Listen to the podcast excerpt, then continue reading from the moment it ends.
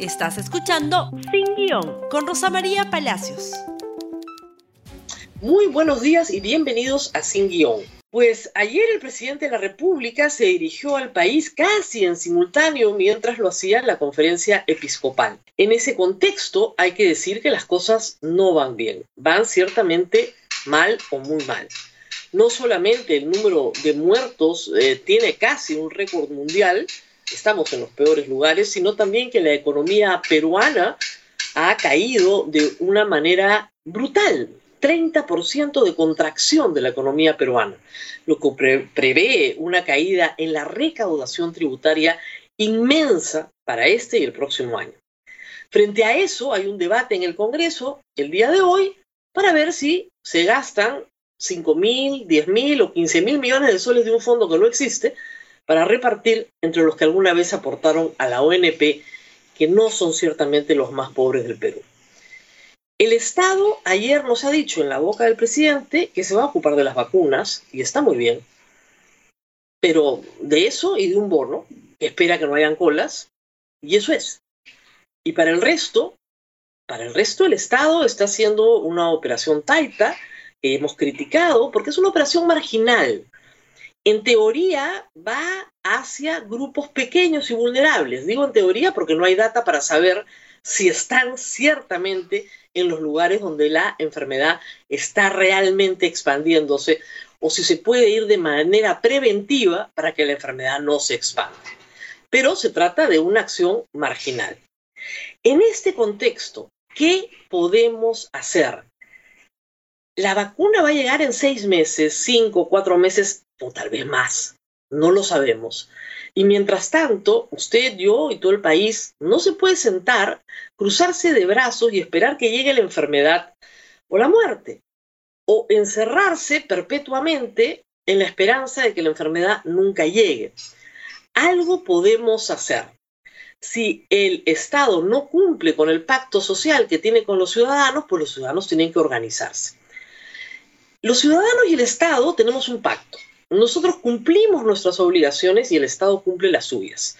Cuando los ciudadanos no cumplen sus obligaciones, bueno, son procesados, van a la cárcel, son sancionados administrativamente. Pero ¿qué pasa cuando el Estado no cumple su obligación? El Estado tiene la obligación constitucional de proveer educación y salud para todos los peruanos. Está en la Constitución. No es un invento, es parte de un pacto social. Cuando el Estado llega con oxígeno, llega con atención médica, llega con oxímetros, no llega a ayudar, no está dando generosamente algo a usted. No, es su obligación, está cumpliendo con su deber. ¿Qué pasa cuando el Estado no puede, no quiere, no tiene cómo cumplir con su deber? Pues no nos queda más que organizarnos. La organización local ya a estas alturas es la única respuesta. ¿Cómo se está organizando la sociedad peruana? Con iniciativas particulares, empresas privadas, iglesia católica, clubes, asociaciones, parroquias y también, ¿por qué no?, alcaldes distritales. ¿De qué se trata esto?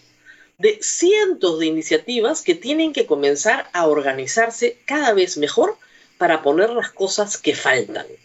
¿Qué es lo primero que falta hoy? Falta oxígeno. Varias empresas mineras han puesto oxígeno en muchos sitios del Perú.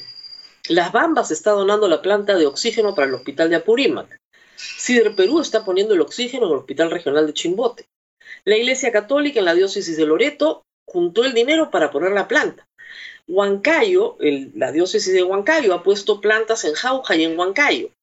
Y así podemos ir por todo el Perú. En algunas, la empresa Buenaventura puso la planta en Iquitos, la empresa Corona ha hecho una donación importante en Huancayo, Southern ha hecho una donación importante para Hilo y Arequipa. Entonces, sí hay la capacidad instalada de la gran empresa minera y de la mediana empresa minera para donar o poner directamente una planta de oxígeno. ¿Por qué no se ha tocado la puerta de la sociedad de energía, minería y petróleo y se les ha dicho desde el Estado, pongan las plantas, les damos las facilidades? No se ha querido hacer, no se ha hecho, bueno, La iniciativa privada lo puede hacer y lo debe hacer. Y si se canaliza a través de la iglesia, mejor. ¿Cuántas plantas se necesitan? Muchas, todas las que se puedan. Hay 186 provincias en el Perú fuera de Lima. Supongamos que necesitamos una planta en cada provincia. Imagínense ustedes el nivel del desafío. Vamos a esperar a que el Estado levante las plantas, arregle las plantas de los hospitales que las tienen malogradas, mientras hacen la licitación, convocan el concurso, se declara desierto o se impugna, se acabó la pandemia. Por lo tanto, hay que organizarse localmente en colectas, en iniciativas privadas para poner oxígeno, porque eso es la única medicina que cura, que previene y que hace que la gente no se muera. Si usted tiene una oxigenación baja, necesita urgentemente ponerse en oxígeno. Y usted me dirá, pero ¿cómo sé si tengo la oxigenación baja? Este aparatito, el oxímetro. El oxímetro tiene que estar en las bodegas, en las farmacias, en las ferreterías, en cualquier punto de venta, en el kiosco de periódicos. ¿Quién los tiene que poner? O el mismo empresario, o la municipalidad, o la parroquia, o una iniciativa de un grupo de vecinos preocupados. Hay que poner oxímenos en todas partes. ¿Para qué? Para que usted vaya mientras compra su periódico, compra su pan en la panadería y se mide. Y se mide como lo estoy haciendo yo en este instante. Y si usted ve que no sale bien el resultado, yo tengo 98, buen resultado, ningún problema. Pero si eso está en 93, 92, 91, 90, usted tiene que ir a ponerse oxígeno. ¿Qué está pasando en el Perú? Las personas llegan a los hospitales con menos de 80 porque esta enfermedad es muy traicionera. Los síntomas pueden ser muy leves, no te das cuenta. Y cuando realmente estás mal, ya te estás muriendo. Por lo tanto, este aparato salva vidas, hay que distribuirlo por todo el Perú. El Estado no lo hace. Tiene uno por cada centro. Bueno, que la sociedad lo haga. 150 soles, 200 soles, se une el barrio, es cuestión de desinfectarlo, ponerse el gel de nuevo acá y ponerse el dedito acá. Y con eso tenemos una prevención que se puede hacer masivamente y localmente. ¿Qué más? Usted ya sabe que tiene la enfermedad no tiene plata para la prueba, nadie se la quiere hacer, el Estado no llega, sus familiares se sienten bien, pero lo más probable es que todos estén enfermos. Entonces, usted tiene que decir, yo no salgo y no sale nadie de mi casa. Lógico, pero también dirá, ¿y qué comemos?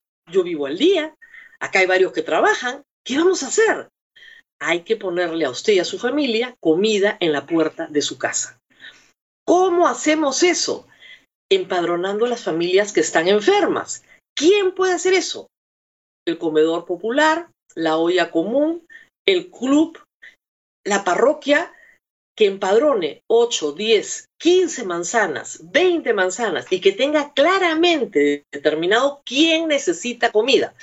¿Cuántos días necesita comida usted? 15 días. ¿Qué logra eso? Que su familia no salga. Y al no salir ya no contagian a nadie más se terminan de contagiar entre ustedes, la enfermedad pasa y detenemos el contagio.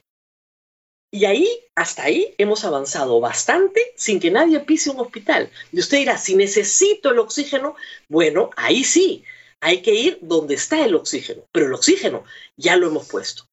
Esta es una estrategia local. La Iglesia Católica tiene 266 iniciativas locales en parroquias y en diócesis. Hay muchas otras. Tengo una en el Cusco, organizada por operadores de turismo. Hay otras en todo el país. Hay que unirse en estas estrategias y tratar de sacarlas adelante. ¿Saben por qué? Porque no hay otra forma. El gobierno no va a llegar. Y cada líder local, si es un alcalde mejor, tiene que asumir el liderazgo en estas cosas que son oxígeno, oxímetro preventivo y comida en la puerta de las casas. Si nos organizamos de esta manera, se puede bajar el nivel de contagio y se puede prevenir la muerte de miles de peruanos. No vamos a esperar que el gobierno lo haga porque está en otras cosas. Organicémonos y salgamos adelante nuestro país. Muy bien, nos tenemos que despedir el día de hoy. Que tengan un buen fin de semana, busquen una buena iniciativa en la que quieran participar, participen activamente y no nos quedemos así sentaditos esperando que llegue la enfermedad o la muerte. Compartan este programa en sus redes sociales, ya saben, Twitter, Facebook, Instagram y por supuesto en YouTube. Y nos vemos el día lunes. Hasta pronto. Gracias por escuchar Sin Guión con Rosa María Palacios. Suscríbete para que disfrutes más contenidos.